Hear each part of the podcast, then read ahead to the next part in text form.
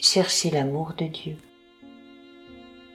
Je crois que par ces temps de grandes perturbations, il est important de chercher l'amour de Dieu pour ne pas se figer dans la colère, la rage ni l'hostilité, pour ne pas se focaliser et agrandir les défauts des autres pour que les nôtres paraissent moins graves.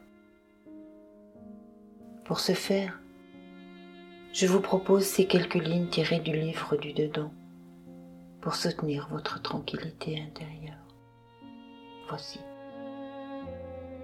Lorsque l'âme charnelle désire se plaindre, il faut agir de façon contraire et rendre grâce à Dieu et faire de tels efforts que l'on obtienne son amour à l'intérieur. Parce que dire des actions de grâce sans motif, c'est chercher l'amour de Dieu. Lorsque l'attribut du pardon se manifeste en toi. Les reproches de ton ennemi s'avèrent à l'évidence mensongers.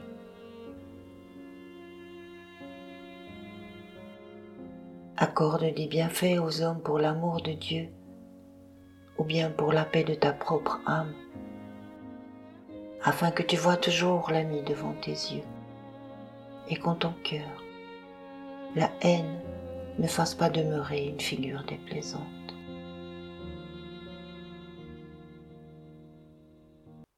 Puisse chaque cœur chercher l'amour de Dieu et vivre dans sa paix.